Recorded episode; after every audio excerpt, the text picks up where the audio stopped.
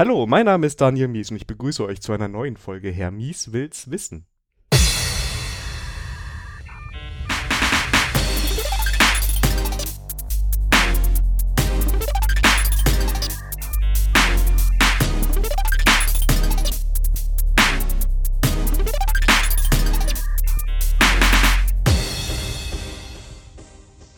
Heute wieder mit der wunderbaren Joy Clark, die schon zum zweiten Mal dabei ist. Hallo Joy. Hallo. Joy, wie geht's dir? Mir geht's gut. Ja. ist so ganz ungewohnt, mal keinen Kollegen hier zu haben, denn du arbeitest bei der InnoQ, richtig? Ich arbeite bei InnoQ, ja. Wäre total schlimm gewesen, wenn du gesagt hättest, nein, kenne ich nicht die Firma, aber. ja. Und was macht ihr so? Wir machen Beratung, Softwareberatung und auch ein bisschen Konzeption und, und so Trainings, also ich mache weniger Trainings, ich mache eher so äh, Softwareentwicklung und so Konzeption bei, bei Kunden. Ich persönlich. Aber allgemein macht die macht InnoQ Beratung. also genauso ähnlich wie wir das ja auch machen. Ne? Und ähnlich. Wir kennen uns von diversen Meetups und wir ähm, haben uns bei der Closure Meetup kennengelernt. Genau. Passenderweise, denn heute geht es um Closure. Ja. Ganz viele Klammern. Ganz viele Klammern, ja. Und sehr schöne Klammern. Ja, genau. Ich, mir ist mir aufgefallen, du bist nämlich in sehr vielen ähm, Meetups so aktiv in Düsseldorf, richtig? Ähm, also ich bin aktiv, ja. Äh, vielleicht, ich versuche jetzt nicht mehr mehr Meetups dazuzunehmen. Es ist, es ist, ich finde es sehr schwierig, weil es sehr viele interessante Themen gibt, die immer wieder aufpoppen. Und ich würde gerne sogar zu allen gehen, aber irgendwann habe ich festgestellt, immer zu Meetups gehen ist auch nicht so gut. Man braucht manchmal Erholungszeit. Aber ich bin sehr aktiv bei der Closure Meetup in Düsseldorf und ich bin auch äh, sehr aktiv bei der Rheinjug. Ähm, das ist nicht, das, das ist vor Meetup-Zeit entstanden. Das ist ein Java, Java User Group in Düsseldorf. Wir haben jetzt ein Lambda Meetup auch das sind mehrere Meetups zusammen, mhm. richtig? Wir haben das zusammen mit der Idris Meetup, Scala Meetup, ähm, also Closure Meetup und äh, Elixir Meetup zusammen gemacht. Das war schön. Abgefahren, wie viele Sprachen es gibt. Und worüber habt ihr da so gesprochen? War also wir haben dann äh, eine halbe Stunde über, ähm, also über so Funktionalprogrammierung allgemein, so einfach einen Einführungsvortrag äh, gehabt. Und dann hatten wir ähm, wir hatten so vier Lightning Talks, also 15 Minuten einfach von vier unterschiedlichen Sprachen. Also von den vier Haupt, nee, es waren mehr. ich glaube, es waren fünf oder sechs Lightning Talks, weil wir hatten auch Elm dabei und, ähm, und ich weiß nicht mehr. Ich glaube, es waren fünf, fünf Lightning Talks. Kann man aber bei dir bei Twitter sehen, denn du hast, glaube ich, für alles wieder Sketchnotes gemacht. Ich habe für alles, außer für meinen Lightning Talk Sketchnotes das war ja auch unsere letzte Folge. Ja. Ähm, da das die Hörer immer haben wollen, muss ich natürlich auch nach deinem Twitter-Account fragen, okay. damit man da dir folgen kann und auch ganz viele Leit äh, Sketchnotes sehen kann. Mhm. Wo bist du bei Twitter? Bei I am Joy Clark. Das ist auch wirklich das, was wird, wird äh, steht da was versprochen und wird eingehalten dann, ne? Also was, genau. was bespreche ich? Du versprichst ja quasi I am Joy Clark und dann ist ja da auch hinter I am Joy Clark. Also. Das stimmt. Genau, 100 Prozent. Du hast noch keine Agentur dazwischen, die für dich schreibt. Nein, ich bin tatsächlich Joy Clark. ich verspreche es. Genau, sogar. Genau. ähm, mit der Rheinjuk habt ihr jetzt auch eine Unconference, die mhm. zum zweiten Mal schon stattfindet. Ja. Und zwar die Entwickelbar. Entwickelbar. Was macht ihr denn da? Ähm, das ist eine Open Space Unconference. Ähm, wir haben bei uns in The also bei uns bei InnoQ haben wir ähm, äh, ab und zu Open Space Events. Ähm, und da habe ich es kennengelernt. Äh, es ist eine ähm, Open Space ist ein Format für so offene das ist irgendwie schwer zu erklären. Es ist eine Konferenz, aber die Idee von der Konferenz ist, dass die Teilnehmer der Konferenz äh, die Agenda zusammenstellen. Und zwar am Anfang, bevor, bevor die Konferenz losgeht. Also es ist sehr häufig so, ist irgendwie der, da entstanden, ähm, weil jemand so ein, sehr viel Zeit da rein investiert hat, eine Konferenz mit so Volltagprogramm, so mehrere Tracks und so, wie man das so kennt, zu machen. Und dann haben alle gesagt, ja, das Beste war die Kaffeepause, weil da konnte ich mich austauschen über die Themen, die ich mich, also die ich für mich interessant finde.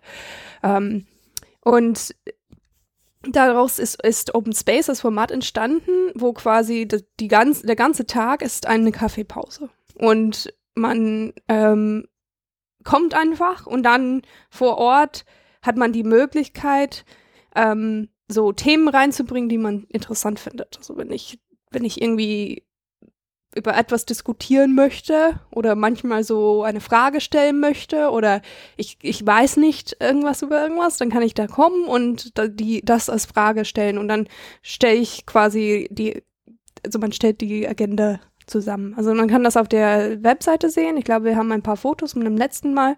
Da sieht ein bisschen, wie es aussieht. Ähm, aber es ist wirklich, ich, ich finde es wirklich toll. Äh, vor allem, also man, man nimmt um, unglaublich viel mit, weil man geht nur zu den Diskussionen, die einem selber was bringen.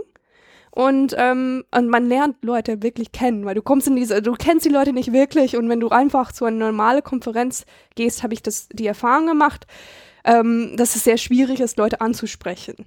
Also, weil alle irgendwie da einfach da sitzen und zuhören und dann nach dem Vortrag geht's wieder auseinander. Aber wenn in diese ähm, Open Space Format gibt es sehr viele Diskussionsgruppen, die manchmal so einfach spontan äh, irgendwie stattfinden und dann kommt man rein und man denkt, oh, ich sage nichts, aber dann sagen sie etwas und du bist einfach so, nee, und dann so fängst an zu diskutieren und man lernt wirklich sehr viele Leute kennen dadurch. Also ich finde vor allem ähm, so in, das ist in Nordrhein-Westfalen, das ist in Düsseldorf und ähm, letztes Mal bei der letzten Entwickelbar haben wir, äh, also ich habe ich habe gefühlt sehr viele Leute besser kennengelernt, als ich sie zuvor kennengelernt habe.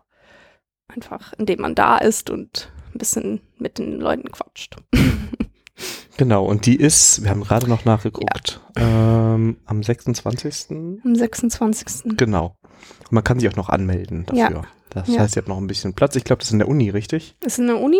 Ähm, es ist einfach, ich, äh, es, es macht Spaß. Es ist nicht so, äh, so eine Zwangskonferenz, wo man denkt, ähm, ich muss hingehen und es sind so irgendwie welche Vorträgen setzen den ganzen Tag. Es sind so offene Diskussionsgruppen meistens oder jemand zeigt irgendwas, was man zeigen möchte oder hält einen kleinen Vortrag und man darf gehen oder nicht. Ähm, und ich finde, es ist ein sehr toller Weg, wie man einen Tag verbringen kann. Ähm, ja, also ich würde es auf jeden Fall empfehlen, falls jemand Lust hat oder irgendwie sehen möchte, wie das, wie das abläuft. Ähm, ich werde dabei sein. Daniel wird auch vielleicht dabei sein. Ich habe da eine ganz schlimme Vorgeschichte. ich versuche ihn jetzt zu überreden, dass er Ich möchte soll. dabei sein, aber letztes Mal hatte ich, ähm, ich glaube am Montag hatte ich ein Kundenprojekt, ja. wo ich hin musste, für ein mhm. Training. Und ich hatte zu dem Zeitpunkt, bevor ich zum Training gegangen bin ungefähr, also bevor das als entwickelbar losgegangen wäre, hatte ich 10% meiner Folien fertig. Mhm.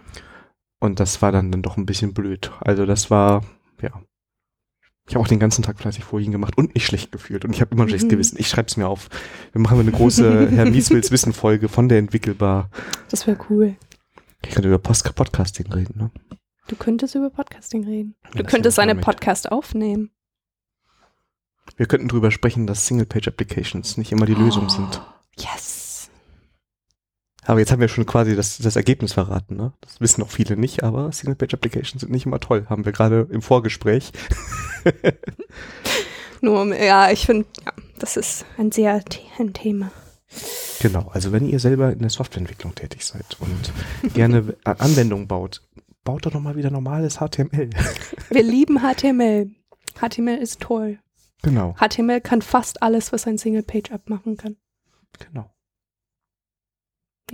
Das war die Folge. das ist die Folge. ja. Ja, genau. Genau.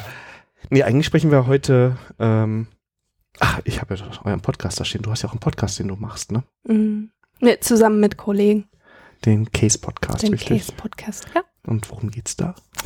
Ähm, ein Case-Podcast äh, heißt, es heißt Conversations about Software Engineering. Und äh, die Idee dahinter ist, dass wir wollen Leute irgendwie im Podcast holen, die Ahnung über ein bestimmtes Thema haben und dann einfach ähm, mit denen quatschen darüber. Also, ähm, und dann rausfinden, also die können dann alle, die beantworten alle Fragen. Äh, und ich bin auch ein, ich bin eine von den Hosts bei der Case Podcast. Äh, ich, meine Unwissenheit ist meine größte Stärke an der Stelle. Das ist auch, warum dieser Podcast hier funktioniert. Aber jetzt weißt du ja mehr als ich, ne? Über Closure oder? Ja, über Klammern, über Runde. Äh, ich weiß es nicht. Es gibt nicht so besonders viel, was man über Klammern wissen muss. Sie sind Grund. Und du findest sie ja schön, oder? So mit, mhm. ja, doch, jetzt lächelt sie. Also, das ist, eigentlich, eigentlich hätten wir doch so ein Videoformat machen müssen irgendwann mal, aber keine Angst, das tun wir euch nicht an. nicht so schnell. Ähm, ja, genau. Also Closure Meetup haben wir uns getroffen. Du bist die Closure-Person, die ich kenne, ja. Und Du hattest aber schon eine Closure Script-Episode aufgenommen. Da haben wir auch schon viel über Closure gesprochen, das stimmt. Mhm. Mit der Lisa. Das war auch schön. Mhm. Ja. Die dich aber auch toll. kannte. Ja. Und die auch genau das gesagt hat. ja. Das war. Das Closure, das Closure Community ist ziemlich cool. Also ich bin, also in, in Februar gibt es eine Closure-Konferenz in Berlin. Das Closure D. Und da war ich und da, habe ich Lisa kennengelernt. Und, und ich habe sie auch bei der Euro Closure gesehen. Und es ist einfach, ich finde die Community schön. So in Berlin gibt es, also in Düsseldorf haben wir ein relativ großes Meetup inzwischen. Es sind um die 25, 30 Leute. Ähm, aber in Berlin ist es viel größer, weil sie auch den Closure Bridge dort haben. Und dann machen sie ganz viele Workshops ähm, und bringen vor allem Frauen äh, so die Sprache bei. Und da gibt es entsprechend mehr Leute, die in der Closure Community unterwegs sind in Berlin. Ich finde aber auch die, die Community in Düsseldorf sehr nett. Also wenn ich mal da bin, ist nicht so oft, gebe ich zu, aber ähm, ich fand, das war sehr, sehr, sehr freundliche Umgebung, sehr ja. nette Menschen und ich glaube, wenn jetzt einer von den Hörern sagt, boah, das ist, ich will Programmieren lernen oder ich will Closure lernen, dann ist das ein mhm. sehr guter Startpunkt. Da findet man dann die Leute, die ja. das alles schon so ein bisschen. Wir versuchen haben. irgendwie, ähm, ab, also äh, auch mal ab und zu mal einfach äh, Closure Cutters zu machen oder irgendwie eine Zeit, wo man einfach mit jemandem zusammen programmieren kann und hoffentlich dadurch etwas, also zusammen irgendwie Pair Programming oder so zu machen mit einem, der ein bisschen mehr Erfahrung hat und einem ein bisschen weniger. Ähm, ich glaube, wir haben das, dieses Jahr haben wir noch nicht, das noch nicht gemacht, aber das werden wir wahrscheinlich wiederholen dieses Jahr. Ach cool, da kann ich mich also neben dich setzen und dann sagst du mir, dann, was ich tippen muss und. Genau, das ist die Idee. Das ist cool. Das haben wir letztes Jahr so ein paar Mal gemacht und es, ist einfach, es sind schon dieses, dieses Format mit ähm, Sprecher, finde ich auch cool, wenn jemand bereit ist, einen Talk zu halten, weil der, so, dann ist es auch toll, aber wenn man einfach mal, also damit man eine Sprache lernt, muss man es auch ausprobieren. Ja, das ist grundsätzlich, also, oder? Sonst das, ja, man lernt durchs Tun, nicht durchs Zuhören. Genau, weil du sitzt sonst nur da und denkst so, ja, mhm. ja, macht Sinn, Ne? Mhm. Sieht schön aus und dann sitzt du irgendwann ja. eine Woche später zu Hause und dann kriegst du die einfachsten Dinge nicht mehr hin. Ja. Also mir geht's so, ne? ich will jetzt nicht auf andere schließen, aber ich habe das immer so, wenn ich nicht selber das lerne und parallel habe, dann, dann, dann krieg ich's nicht hin. Mhm. Vielleicht muss ich mehr Closure in meiner Freizeit mal machen, damit ich das auch kannst mal hinkriege. Du machen. Ja, es ist. aber vielleicht, du kannst mich ja jetzt mal so ein bisschen überzeugen. Also vielleicht für die, die es noch nicht wissen, aber was ist Closure eigentlich? Also, um mal ganz vorne anzufangen. Also Closure ist eine Lisp. Ähm, eine Lisp ist eine, ähm, wie, wie erklärt man das am besten? Also es besteht so aus, ich würde sagen, also das irgendwie zu sagen, es, es besteht aus Ausdrücke und Daten. Das ist die Sprache. Also in Closure sind die Ausdrucke S-Expressions. Das heißt, dass sie in Klammern stehen und ähm, das, was ausgeführt wird, ist quasi an der ersten Stelle. Also das ist eigentlich eine Liste. Also Klammern in Closure ähm, und Lisp allgemein sind Listen. Sie sind eigentlich Datenstrukturen. Ähm, und wenn man die Klammern setzt und äh, alles, was relevant ist für den Ausdruck, also die Klammern, also die Liste bezeichnet dann einen Ausdruck und das, was an, am Anfang von der Liste ist, ist das, was ausgeführt wird und alle Argumente und so kommen nach. Also, also meistens, also, wenn es ausgeführt werden muss, das, was an der ersten Stelle ist, entweder eine Funktion oder ein Makro sein. Und das wird ausgeführt. Und ähm, alles andere sind ähm, die Parameter. Und das Ding ist, ist dass es sehr ähm, ausdrucksstark ist, die Sprache, weil es aus Ausdrücke besteht. Eigentlich sind es Closure-Datenstrukturen, die dann interpretiert werden. Und deswegen kann man die zusammen kombinieren, weil sie einfach Datenstrukturen sind. Und es sind ein paar andere Datenstrukturen, die in Closure, also die haben auch Literal Syntax, so Maps und, und Vectors und Sets und so haben auch äh, so ihre eigene Repräsentation in der Sprache. Aber das ist es im Wesentlichen. Es sind einfach offene Klammer, das Ding, was ich tue, alle andere Dinge, die ich das, das erste Ding gebe und Klammer zu. Und du kannst die einfach verschachteln. Also um mal kurz reinzuhalten, das einfachste Beispiel ist, glaube ich, Klammer auf plus ja. 1, 1, Klammer zu. Ja. Und dann heißt es, okay, addiere alles, was als nächstes kommt. Genau. Also ich genau. könnte auch drei Einsen haben. Mhm. Und dann würde er mir bei zwei Einsen zwei und bei drei Einsen mhm. drei. Und wenn ich jetzt eine der Einsen durch ein anderes, Klammer auf, mal mhm. zwei genau. oder so, dann würde er das berechnen und dann quasi. Mhm. Okay. Es ist schwierig zu erklären, ne, so im Audio. Es ist allgemein schwierig, Programmiersprachen zu erklären in, in dem Podcast-Format. Genau, aber, aber der Unterschied ist, glaube ich, bei einer klassischen oder bei, was heißt klassischen Programmiersprachen, bei anderen Programmiersprachen, die vielleicht verbreiteter sind, stehen die Anweisungen einfach so untereinander. Mhm. Und bei Closure sind sie quasi so verschachtelt. Ja, aber das, das, der Witz dran ist, dass ich dir gerade die ganze Sprache erklärt habe. Punkt. Es gibt nichts mehr. Also, also es, es gibt nichts mehr als S-Expressions in Closure. Mhm. Also es sind ja S-Expressions und also die eigentlich Datenstrukturen sind und allgemein die andere Datenstrukturen. Es gibt Zahlen und so wie man so gewohnt ist in einer Sprache, so Zahlen und es gibt Vectors, das heißt, dass sie eckige Klammern haben. Maps sind so geschweifte Klammern mit zwei Paare jeweils. Also es muss irgendwie even, also, un, also gerade Anzahl von Elemente in, in der Map. Ähm, äh, und auch so Sets haben so ein Hash vor diese geschweifte Klammern. Aber das war's. Also das sind die, das ist Closure. Also das, das, syntaktisch ist es sehr, sehr, sehr einfach. Das klingt jetzt echt überschaubar. Aber warum ja. haben die Leute dann ein Problem damit? Also wo hängt es denn da? Ähm, der Grund ist, dass es sehr ungewohnt ist. Also es ist, also das ist syntaktisch sehr einfach, aber es ist ungewohnt, weil die Klammern vor dem Ausdruck kommen.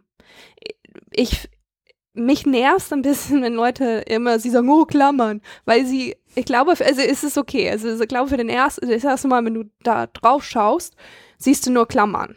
Ähm, äh, das ist allgemein so ein bekanntes Problem mit Lisp im Allgemeinen. Aber äh, die sind, die Klammern, also bei, weil in Java, also in, der Witz dran ist, dass in Java gibt es genauso viele Klammern. Die stehen nur nach dem Methodenaufruf. Also in Java hast du Methodenname und dann offene Klammer und dann alle Argumente mit Kommas dazwischen und dann Klammer zu und Semikolon. Das ist Java-Syntax. Also das sind genauso viele Klammern wie in Closure.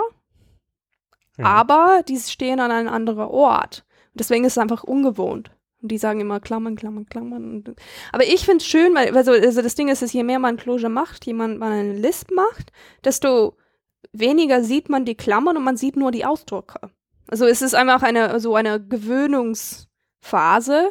Ähm, je länger man das so das macht, nach ein paar Wochen, würde ich sagen, wenn man darum spielt. Vielleicht ist es ungewohnt für das erste Mal, aber danach hörst du auf, die Klammern zu sehen oder siehst die, die sind einfach so die Grenzen.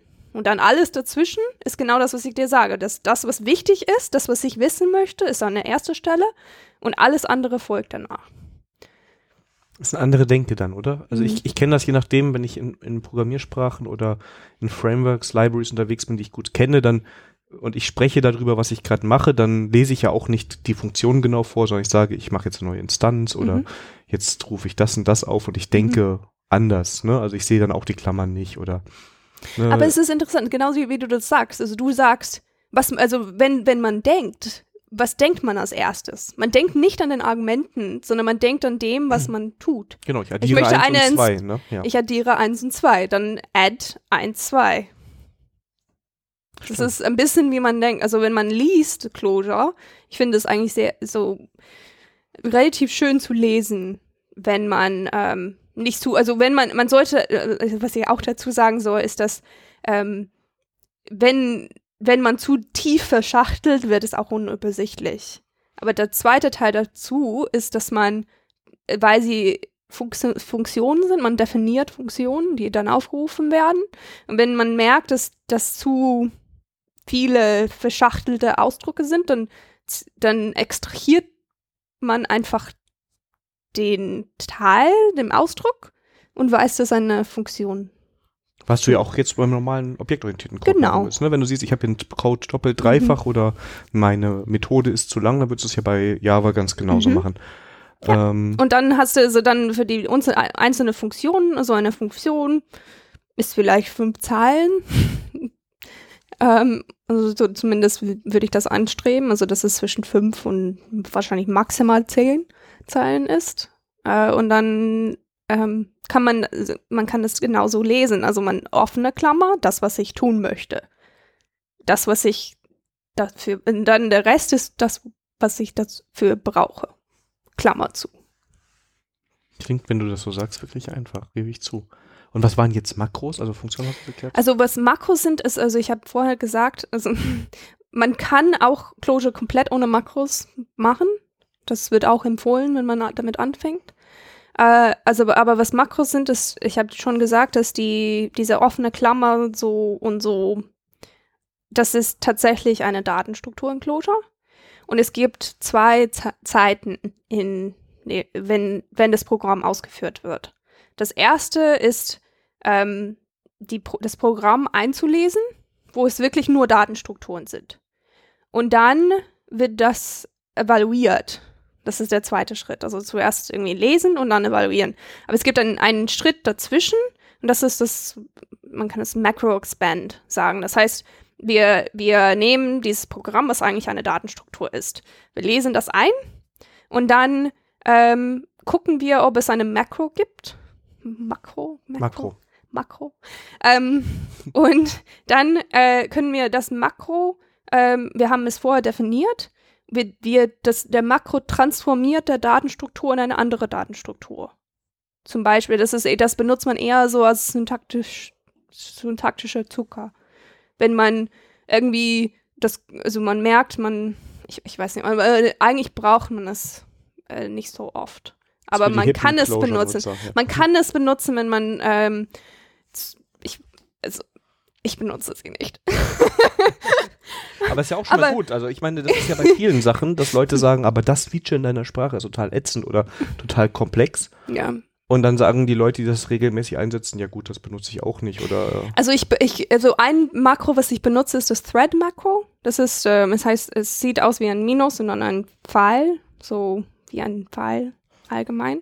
Und was, also das, was das macht, ist, ähm, es nimmt ein Argument und, und es threadet es durch, also man kann dann irgendwie ähm, Ausdrücke nacheinander machen und ähm, es wertet, also es nimmt einen Wert und dann nimmt es das Ausdruck dahinter und packt das, der Wert an der erste Stelle im Argument und das Ergebnis davon packt dann das erste Element in das, der Ausdruck, das das folgt und immer so weiter. Deswegen heißt es Threading. Also es ist, wenn Okay. man, weil normalerweise in Clojure, wenn du eine Funktion aufrufst, musst du die Funktion aufrufen und dann das ähm, an der, St ja, okay. Also das ist wirklich schwer in einem Podcast zu erklären.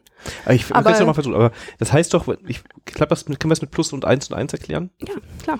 Also würde ich sagen quasi, ich mache diesen Pfeil plus 1, 1, dann mache ich wieder einen Pfeil und sage plus 1 und Ja. dann würde er da, das Ergebnis, die 2, unten reinpacken. Ja, Wenn ich genau. wieder Pfeil plus 1 mache, würde Ja. er die dann 3 Mhm. unten reinpacken. Und, dadurch äh, kann ich den Code ja, genau. quasi anders strukturieren, weil Ja. ich ihn nicht diesen Mhm, langen genau. Ausdruck schreiben muss, sondern quasi mehrere Ausdrücke untereinander. nacheinander.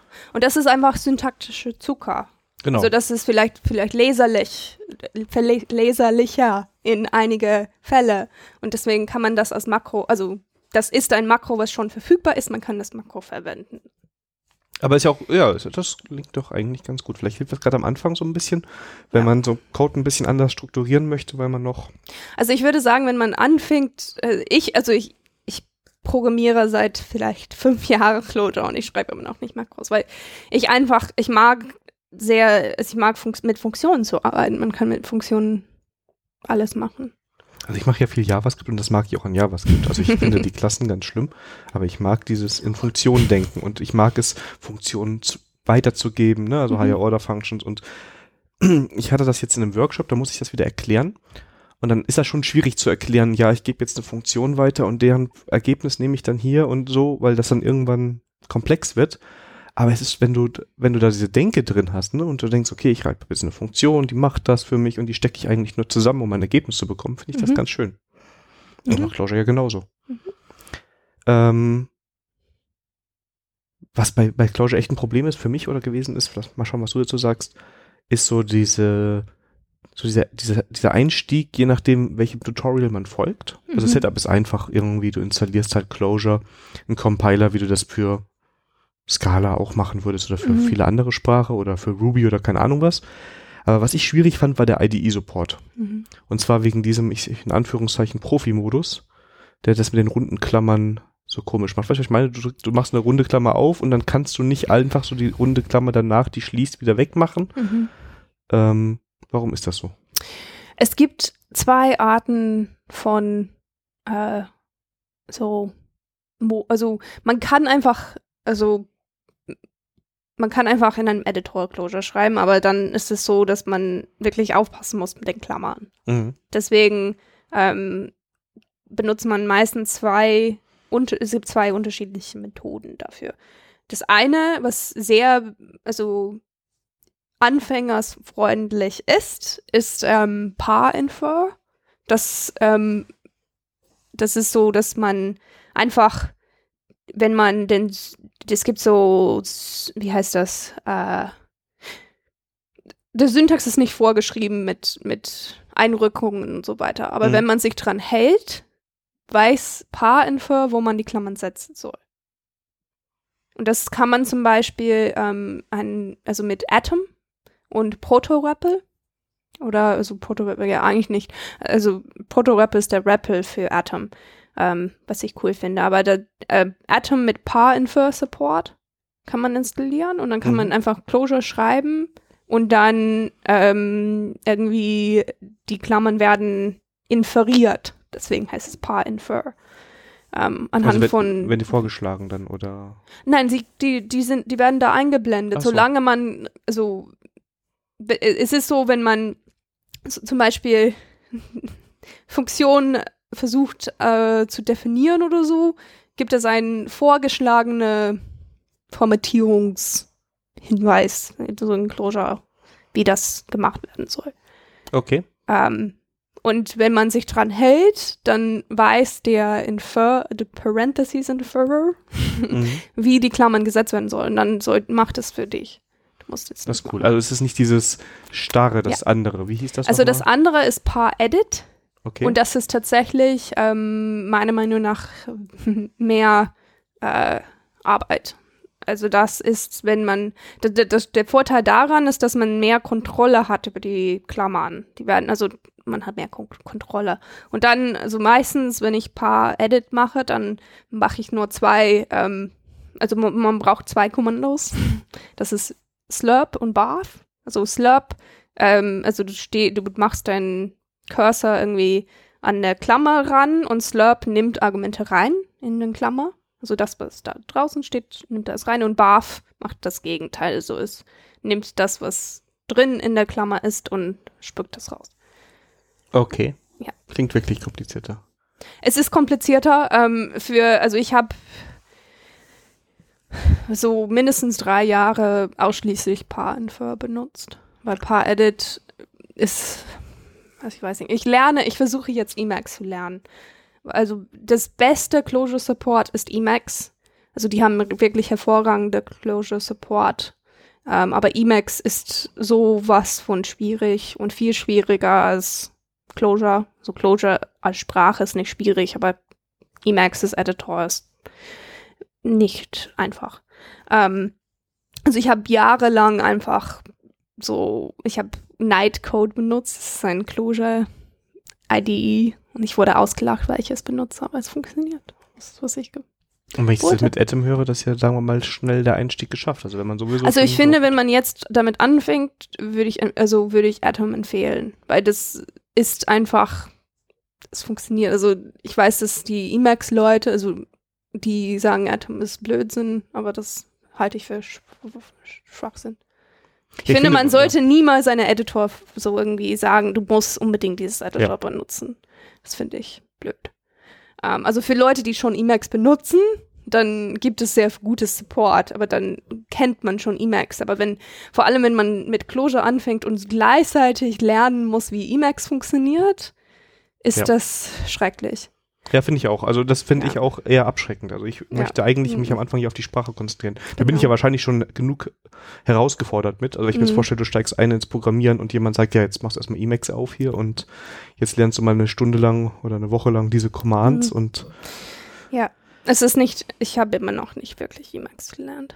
Also bei Closure Meetups schnapp ich immer mir jemand und sage, bring mir Space Max bei.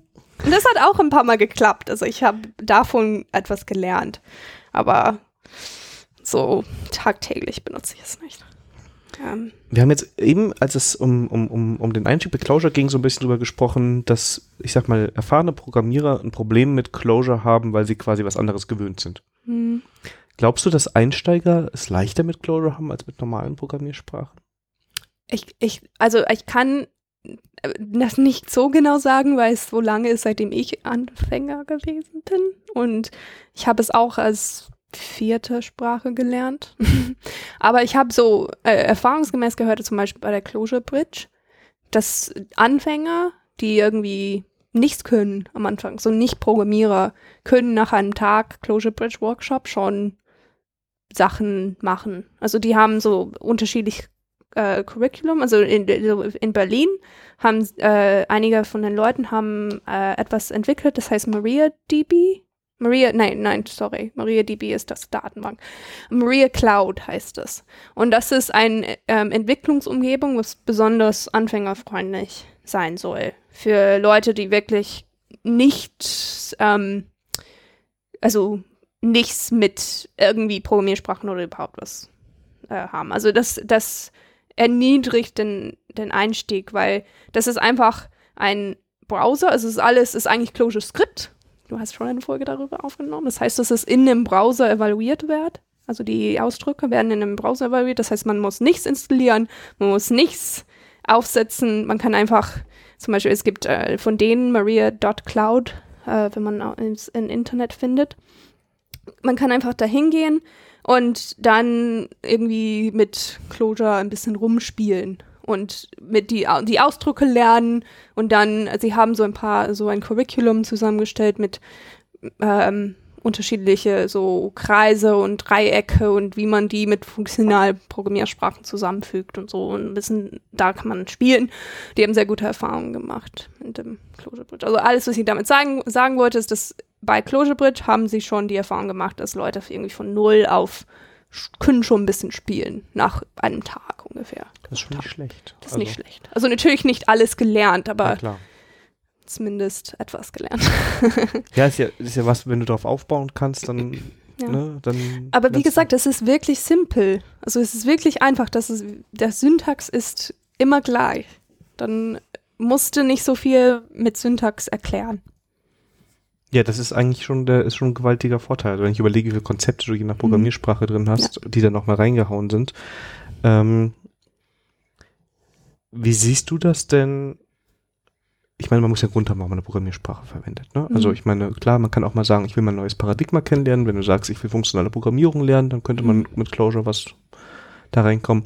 Siehst du auch andere Gebiete, also außer das reine Interesse an funktionaler Programmierung, wo man sagt, hier sind Gebiete, wo diese Sprache mir auch einen Vorteil bringt, also wo ich das auch, weil sie einfach besser dafür geeignet ist für das Anwendungsszenario?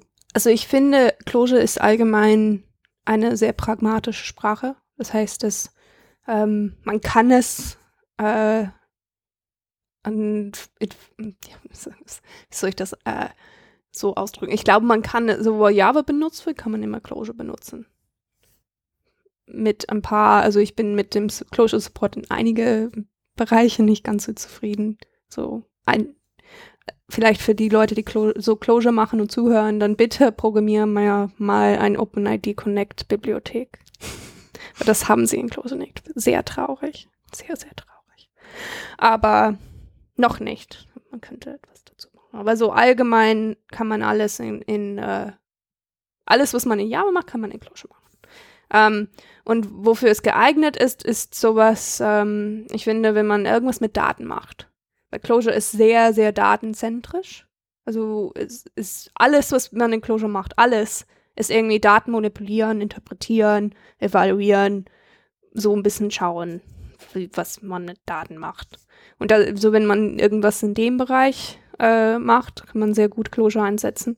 Nur weil es so gut von der Bedienbarkeit ist, also weil sich das halt einfach anbietet, weil man schon so in einer Liste sowieso unterwegs ist, oder auch von der Performance ist es auch besonders schnell, wenn ich große Daten Es ist nicht unbedingt ähm, der alles, also es ist interpretiert, mhm. aber es ist äh, ziemlich schnell.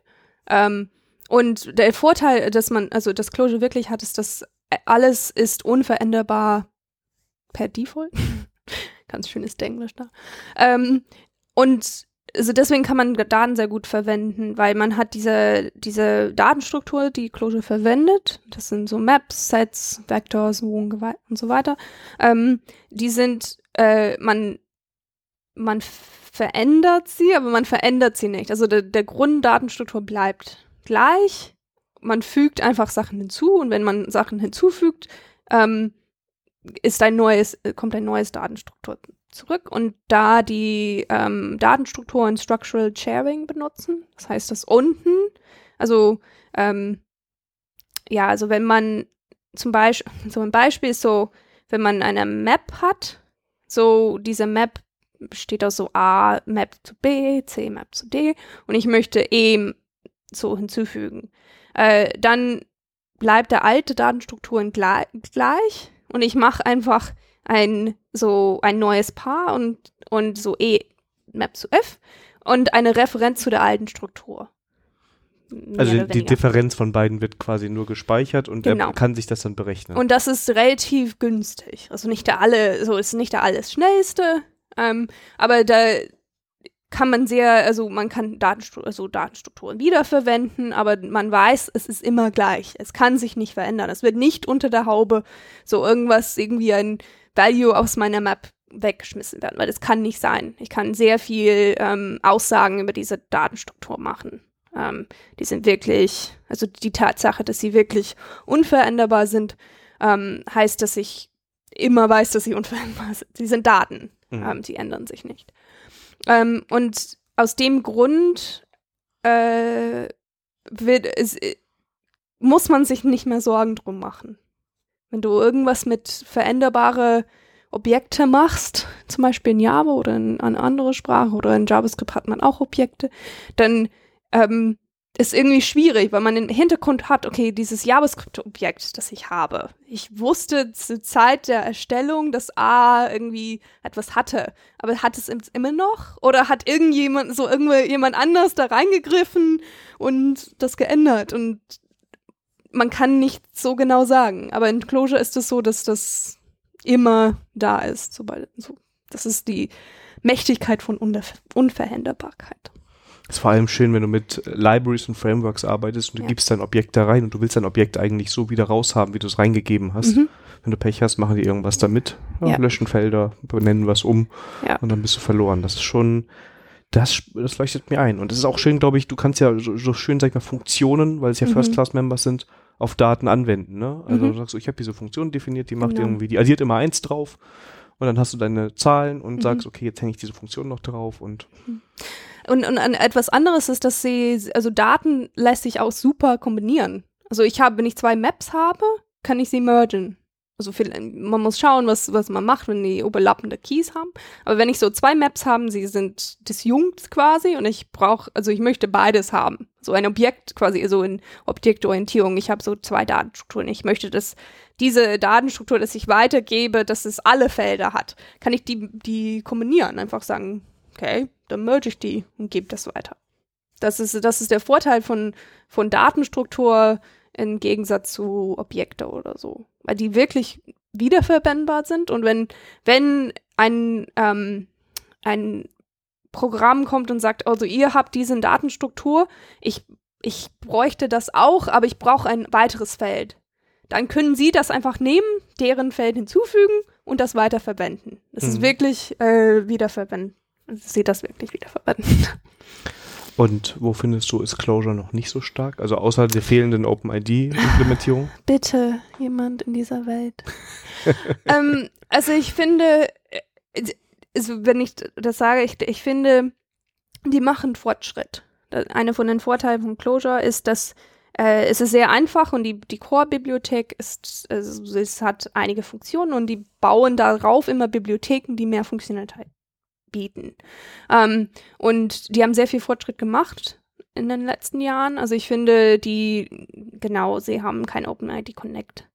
Und, und alle Java-Bibliotheken, weil das ist eine andere Vorteil von Clojure, dass quasi alles, was im Java-Universum ist, ist auch in Clojure verfügbar, weil es auf der JVM läuft und es ist eine Hosted-Sprache und man kann direkt auf Java zugreifen und das muss.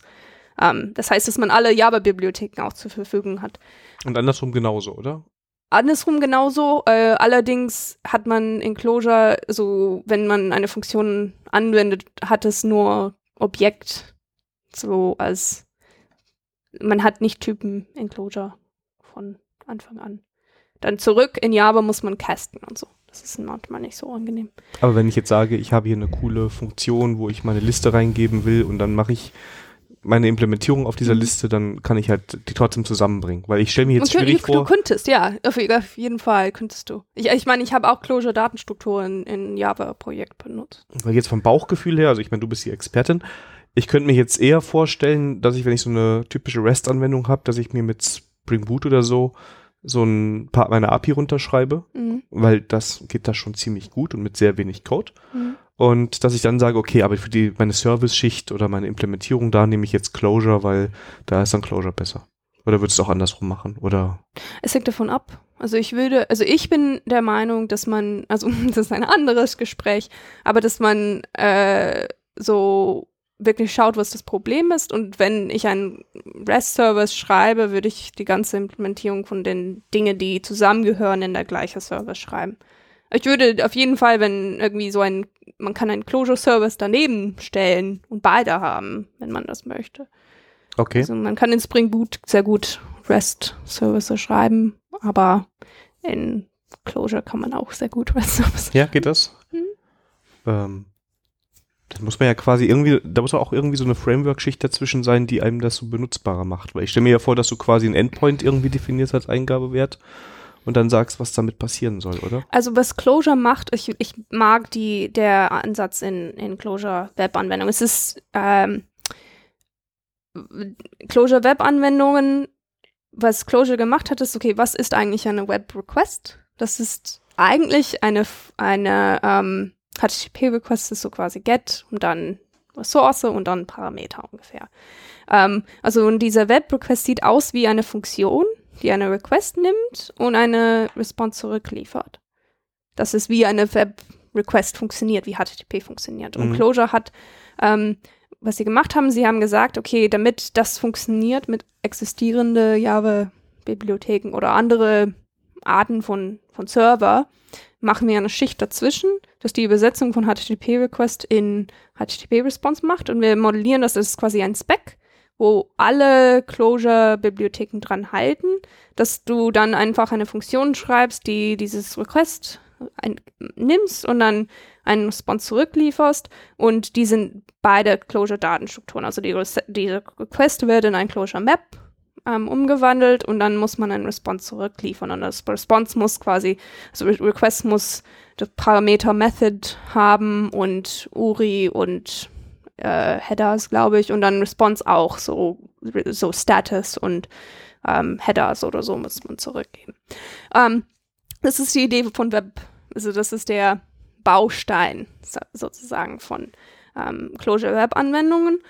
Und da das eine Funktion ist, kann man das beliebig kombinieren mit anderen Funktionen. Zum Beispiel, du kannst eine Funktion, die nennen das so Middleware-Funktionen, ähm, das einfach eine Request nimmt, irgendwie das Request irgendwie modifiziert ein bisschen und das weitergibt. Zum Beispiel, wenn man Authentifizierung oder so machen möchte, dass man prüft, hat der Benutzer, der eingeloggte Benutzer die Berechtigung darauf. Also wenn ja, dann leite ich es zu diesem Händler weiter. Ansonsten schicke ich so ein 403 oder so zurück.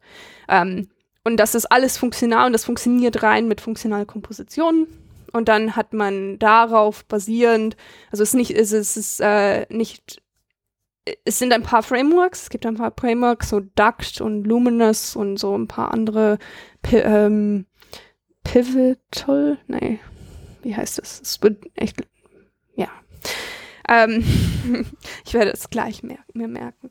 Aber dann, äh, aber die Idee ist alles äh, das Gleiche. Das ist ähm, die, äh, die meisten, also wenn ich Webanwendungen schreibe, benutze ich tatsächlich kein Framework, sondern ich benutze ähm, Bibli diese Bibliotheken, die auf dieses ähm, Standard, Funktion, Abstraktion aufbauen. Also das ist einfach wie ein, ein so HTTP Request Response Enclosure aussieht, das ist eine Funktion. Und dann kann man funktionale Komposition benutzen und alles einfach wie Lego zusammenstecken. Ich habe ein paar Bilder, also ich habe ein Slide-Deck irgendwo im Internet rumfliegen, wo ich Bilder dazu habe, aber. Wenn ich das finde, dann verlinke ich das. Ähm, ähm, ähm, haben schon ganz viel gesprochen. Ähm, was ich faszinierend finde an, an, an Closure ist, dass es ja auf der J JVM läuft, mhm. aber da ist keine Typen drin, ja? Und auf JavaScript. Und auf JavaScript, genau. Und auf CLR. CLR? .NET. Nee, ist das .NET? Ich, ich vergesse immer. Das, das hm. Du kannst es nachschlagen. CLR. Hm. Ich denke. Also es läuft auf ganz vielen Plattformen sogar, das habe ich gar nicht gewusst. Ähm, aber es läuft halt auch auf der JVM und mhm. die JVM hat hier sehr viel mit Typen zu tun. Bei Closure sieht man die aber gar nicht. Richtig? Mhm. Ähm, also ist es dynamisch typisiert. Mhm. Und welchen Grund hat das? Es ist sehr interessant. Ähm, das ist eine von den Dingen, die ich an Closure sehr interessant finde. Vor allem, weil ich das Gefühl habe, dass in der letzten Zeit ähm, sehr viel irgendwie äh, statische Typisierung wird wieder cool oder vielleicht war es immer cool und ich war noch nicht. So. Ich, ich bin nicht cool. Ist alles gut. Ähm, aber ähm, Rich Hickey hat die Rich, Rich Hickey ist der Erfinder von Clojure und der, der die Entwicklung weitertreibt. Und er hat sehr bewusst auf Typen verzichtet. Und das finde ich sehr interessant. Weil ähm, seine Begründung dafür ist, ist, dass äh, er ein sehr, also ein Fokus auf Einfachheit setzt. Einfachheit in diesem Fall, ähm, er sagt immer simple dazu. Also, dass das nicht äh, verflechtet ist, dass es nicht mit anderen Dingen vermischt ist. Also, wenn immer, ähm, also, wenn immer du äh, zwei Dinge zusammen tust, oder zu, also dann ist es schwieriger zu verstehen, als wenn man ein Ding zusammen macht. Ähm, und er hat versucht, auf Komplexität in der Sprache zu verzichten. Äh, und dabei hat er bewusst auf Typsystemen verzichtet, weil ein Typsystem drängt sich durch die ganze Anwendung durch. Und es ist tatsächlich nicht simpel.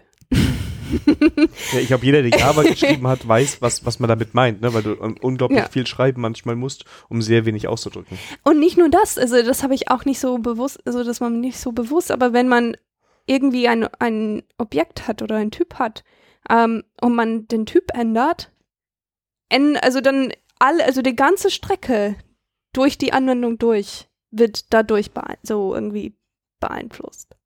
Und ich finde es irgendwie sehr interessant, weil ähm, äh, das ist so ein bisschen kritisch. Also ich finde es interessant, weil in heutzutage ist, ist funktionale Programmierung, also es ist irgendwie Objektorientierung und Funktionalprüfung sind meiner Meinung nach ziemlich gute Freunde. Also die müssen sich nicht irgendwie, also manchmal kämpft man dagegen, also gegenseitig und ich finde das doof.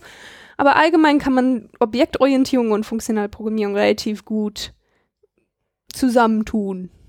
Vielleicht. Also Clojure macht keine Objektorientierung, aber ähm, es geht. Aber wenn du, wenn du versuchst, irgendwie jemand aus der dynamisch typisierte Welt in eine gleiche Raum wie eine statisch typisierte Welt zu bringen, dann gehen sie sich sofort Ja, Und ich verstehe, also ich versuche das wirklich aus der Sicht von, ähm, ich möchte, ich möchte verstehen, die andere, also ich möchte beide Seiten verstehen und dann dazwischen wählen. Ähm, aber ich finde es so interessant, wenn du, wenn du irgendwie Closure, ich habe es irgendwie beigebracht und dann mit einem Haskell im, ähm, im Publikum. Und das erste, was ich gefragt habe, wie ist das mit, mit Typsys, Typen? Ich kann nicht ohne Typen leben. Und ich, ich habe einfach gedacht, okay, es gibt keine Typen. Also es ist bewusst, die, die, die Entscheidung war bewusst auf Typen zu verzichten.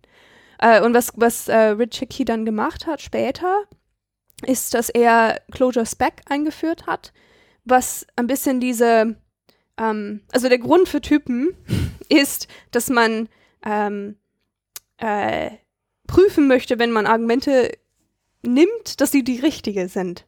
Mhm. Die ich, also die, dass sie irgendwas sind, was ich bearbeiten kann. Das ist der Grund mehr oder weniger für Typen. Und dass man, wenn, also diese Typsystem, der Compiler kann dann prüfen, ob du das schon richtig aufgerufen, also aufgerufen hast.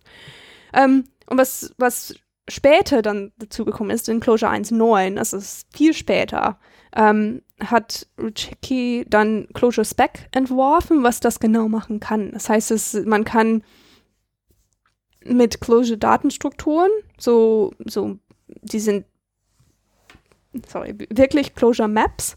Man kann die auf eine Art und Weise einfach schreiben, so die, also als Datenstruktur, also irgendwie ähm, so eine kleine äh, Prädikatlogik erklären, was, äh, was sein soll. Also man kann quasi die Parameter, also wie in eine kleine Map, das ist ein, einfach eine normale Closure-Datenstruktur, dann mit diesem vordefinierten Struktur definieren, wie zum Beispiel Parameter oder so aussehen sollen. Und dann kann man, wenn man möchte, die einfach komponieren, so quasi, und dann die Prüfung machen. Äh, oh, also dann hat man, die beiden Teilen kann man, also das ist quasi man kann es benutzen, wenn man möchte. Und es ist dann eine so simpler, weil man einfach eine Datenstruktur irgendwie dann einbindet in diese, ähm, diese Funktion, die man schreibt, zum Beispiel. Das ist, äh, das versuche ich nicht in einem Podcast zu erklären. Aber es ist halt eine Möglichkeit, irgendwie die Typen auszuzeichnen. Und dann kannst du natürlich ja. auf jeden Fall auch Aber es ist, es ist stärker als, ja. als Typen, weil man auch das Verhalten von der Funktion zum Beispiel definieren kann. Also man kann sagen, wenn ich so anhand von die Parameter, die ich bekomme, kann ich, ähm, kann ich äh, spezifizieren, was äh, zurückkommt. Und das ist zum Beispiel stärker, als wenn, also wenn man sagt, so die Typsignatur von Reverse zum Beispiel, es nimmt eine Liste und gibt eine Liste zurück. Aber was, es sagt nichts über dieses Verhalten aus. Also das, ist, das über das Verhalten zu reden, ist ein Typsystem meistens nicht stark genug. Ähm, ja. Nutzt du das? Also. Dieses Spec? Ja. Ähm, nicht so viel. Ich möchte es mehr benutzen, weil der Vorteil von Spec ist, also eine, ein anderer Vorteil von Spec ist, dass man ähm, äh, Generative Testing out of the box bekommt. Weil man spezifiziert quasi, man definiert diese Datenstruktur, die man verwenden möchte. Und dann definiert man, kann man, man kann es quasi so eine Funktion definieren. Ähm, also man sagt, also das ist was, das ist das, wie meine Funktion verhalten soll. Quasi in der Spec von meiner Funktion, was ich daneben lege, kann ich definieren, also man muss das nicht, das ist, das ist nicht in der Funktion selber, sondern das ist das daneben. Und man kann da definieren, ähm, ich möchte das Verhalten von meinen Funktionen irgendwie definieren. Quasi ein kleiner Test. Du schreibst dann irgendwie einen Test, wenn das und das oder das stimmt, dann sollte das Ergebnis stimmen. Und dann, weil das nur Datenstrukturen sind, also und das, es gibt so eine, es ist ähnlich wie Testcheck, äh, ist das in Haskell? glaube. Also das generatives Testing von Haskell, das gibt es auch für Clojure. Ich glaube, das in Clojure heißt es Testcheck. Vielleicht nicht. Vielleicht werde ich nachher, wird es mir peinlich, weil ich das mir nicht merke. Aber ähm, dann kann man einfach die, diese Spezifikationen von der Funktion nehmen und das, also der, der generiert dir tausende von Tests und dann funktioniert, also dann, du siehst auch so Randfälle und so. Es entdeckt für dich Randfälle. So ist Weil es er die anhand dieser Typen, sage ich jetzt mal, ist ja ein bisschen mehr als Typen quasi erkennen kann, weil du sagst, okay, Mhm. Ja. der Eingabeparameter hier muss in diesem Zahlenbereich sein und der andere muss in dem Zahlenbereich sein, dann würde der da quasi durchtesten. Das ist Mhm. spannend. Ich finde es interessant. Es ist ein bisschen ähm, fortgeschrittener, aber ich finde äh, die Idee wirklich cool. Ja, aber es, das ist also, wenn, wenn es darum geht, so über statisch und dynamisch zu reden, eine von den witzigen, witzigsten Dinge, die ich äh, denke, also ich finde es einfach so witzig, weil wenn man ähm, über funktionale Sprachen spricht, spricht man sehr oft über Monaden. Das magische, hässliche M-Wort. Ähm, Ich habe gehört, es gibt Podcasts, wo es sogar Monaden Minuten gibt. ja, also das ist völlig in Ordnung. Aber was ich witzig finde, ist, dass Monaden haben mehr oder weniger nichts mit ähm, Funktion, also die haben, also die sind schon eine Abstraktion, das in Funktionalprogrammierung so bewiesen ist, aber das hat sehr viel mit Category Theory und mit statischer Typisierung zu tun. Und wenn du dynamisch typisierst, dann verwendest du keine Monaden. Zumindest wenn ich Closure programmiere, verwende ich keine Monaden. Das ist einfach irgendwie diese Abstraktion, wie man mit Typen definieren kann, wie Sachen so, so das ist Monaden, das ist meine Erklärung von Monaden. Also irgendwie man kann, äh, es ist eine Abstraktionslehre, man kann sa damit sagen, wie man irgendwie was ausführen kann und et- etwas anderes dazu und rappen und unrappen und mappen und was weiß ich. Und das hat sehr viel mit Category Theory und Sta Static Type Systems. Also Monaden ist ein äh, Typ. Also eine Monade ist ein Typ, ist es nicht eine Funktion. Und das finde ich interessant, wenn man über so man sagt, oh, funktional, man braucht dafür Monaden. Das stimmt eigentlich nicht, weil äh, das, also für Monaden braucht man Typen. Okay. Jetzt sind wir schon einmal wild durch, durch Closure durch. Haben wir noch irgendwas Wichtiges vergessen? Höchstwahrscheinlich. Sehr viel wahrscheinlich gibt's jetzt gleich. Aber war, womit würdest du anfangen, wenn du jetzt Closure nochmal lernen müsstest? Wenn du morgen aufwachst und dein ganzes Closure-Wissen vergessen, wie würdest, was würdest du machen, um das schnell wiederzubekommen? Gibt so ein Kata, das du kennst oder so eine Aufgabe, so eine Fingerübung, wo du sagst, mit der habe ich das schnell wieder drin? Schwierig zu sagen. Also ich würde, also heutzutage würde ich wirklich diese Maria Cloud mir anschauen und dann müssen es ein paar, ich vergesse, wie sie heißen. Es ist ähm, Closure, es ist online, es gibt auch ein paar Cutters, wo man einfach die unterschiedlichen Funktionen ausprobiert und so weiter. Das ist einer von den, also die Sprache an sich ist, ähm, ist, wie gesagt, sehr einfach beschrieben. Ähm, aber damit man lernt, also die, diese, diese Core-Bibliothek von Clojure liefert sehr viele Funktionen mit. So Map, Reduce, Split, so Split Add, so irgendwie ganz viele. Ähm, und also so, so wie, sehr viele Funktionen, die an Datenstrukturen arbeiten.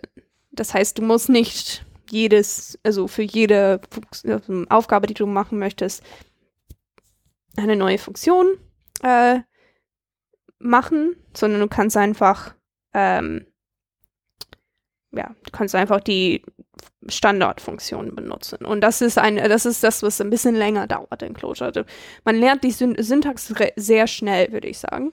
Aber dann die, die einzelnen Funktionen ähm, zu lernen, also man kann einfach diese Core, also Clojure Cheat Sheet benutzen. Das, das google ich immer noch. Das ist quasi die, ähm, alle, das listet alle Standardfunktionen auf.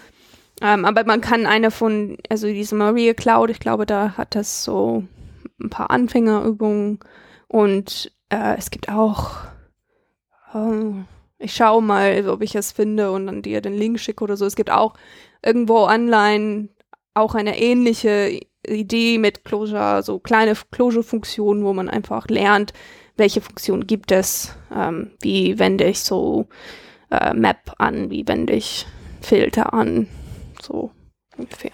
Wie viele Seiten hat der Cheat Sheet von Closure? Es ist eine, ähm, es ist eine Webpage. Ach so. Ich dachte jetzt äh, 50 DIN A4 Seiten oder.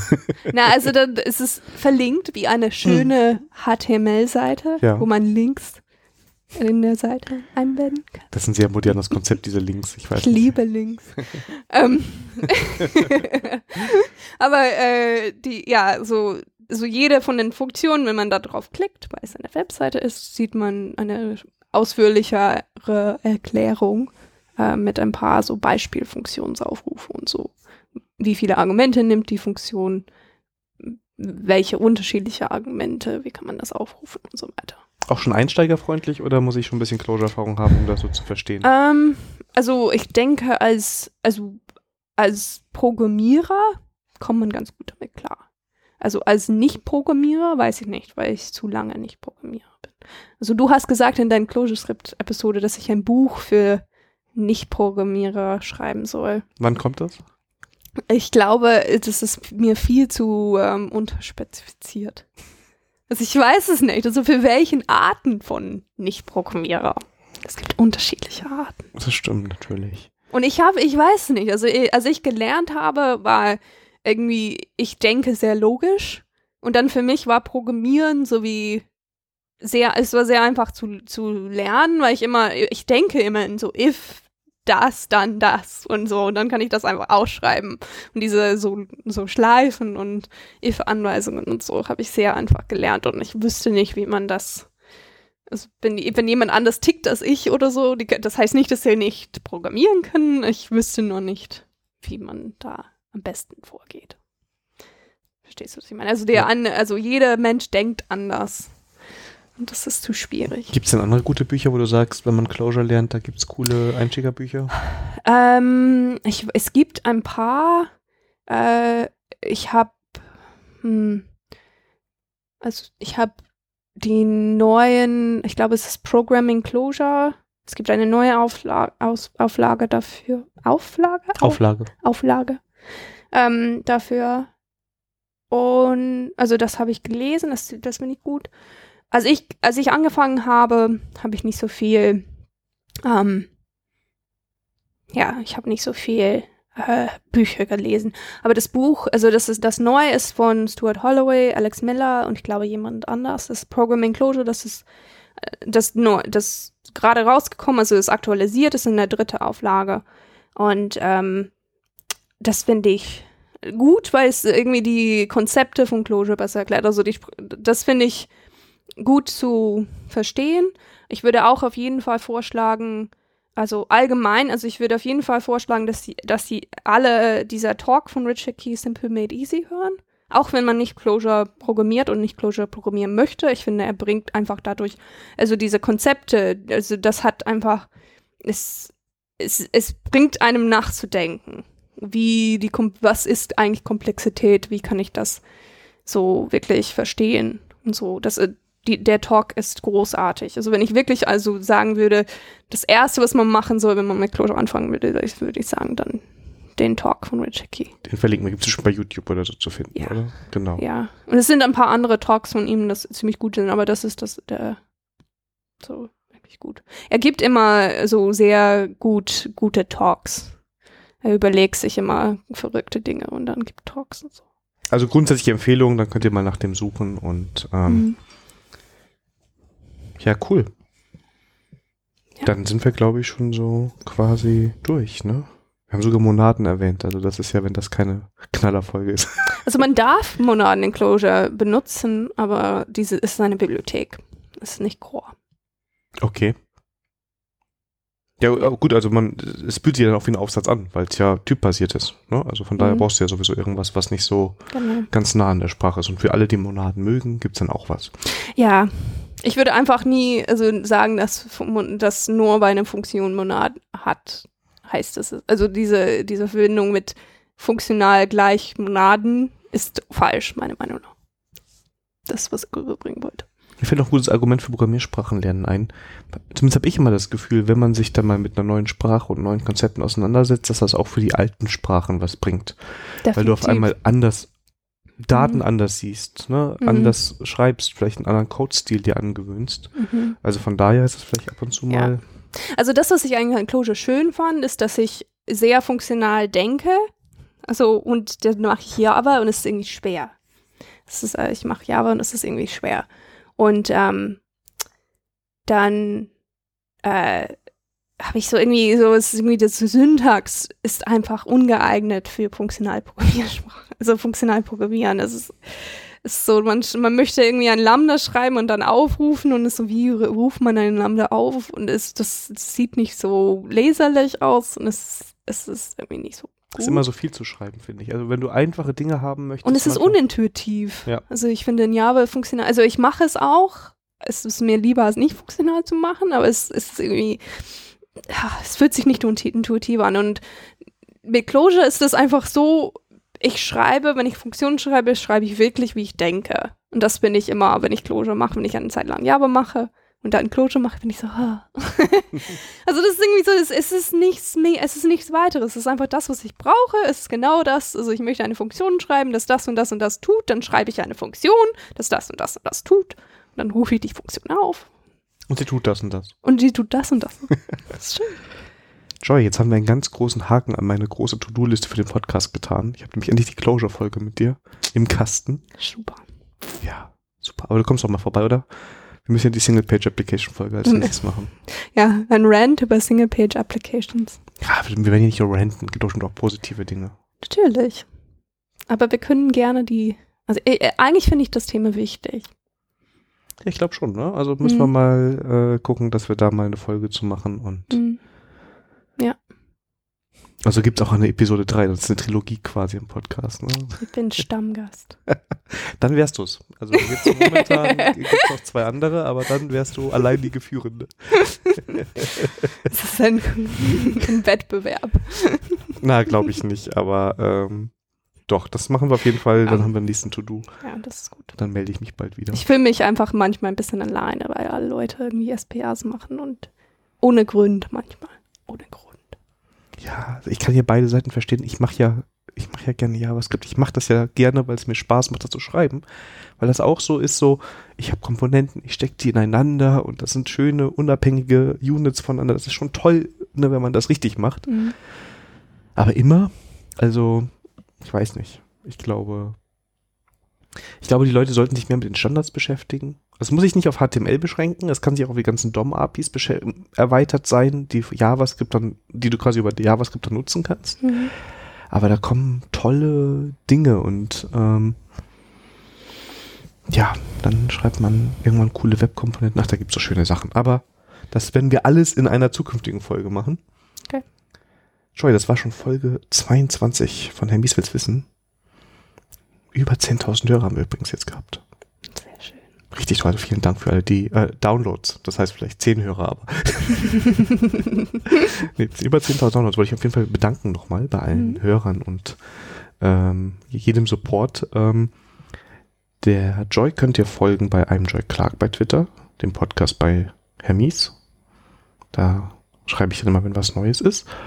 Und ähm, wenn euch das gefallen hat, könnt ihr es überall bewerten und Sternchen vergeben, wie ihr wollt. Da freuen wir uns ganz toll. Dann findet man uns nämlich besser, den Podcast. Und dann ne, werden es immer mehr Hörer. Mhm. Ja, Joy, ich danke dir für deine Zeit. Ähm, wir Ja, sehen uns dann dir. am 26.05. Nee, 5. doch 26.05. Ne, auf der Mhm. Entwickelbar, wo Joy was so Single-Page-Applications sagen wird. Hm. Ist das eine Bedrohung? Ich versuche dir immer Arbeit aufzuheizen. Das Buch hat nicht geklappt. Jetzt verstehe ich. ja, genau. Und ähm, ich hoffe, wir sehen uns. Ich sehe euch auch. Ich muss mich gleich anmelden und sonst bekomme ich Drohungen von Joy. Und ähm, wir hören uns dann in zwei Wochen wieder. Bis dann. Tschüss. tschüss.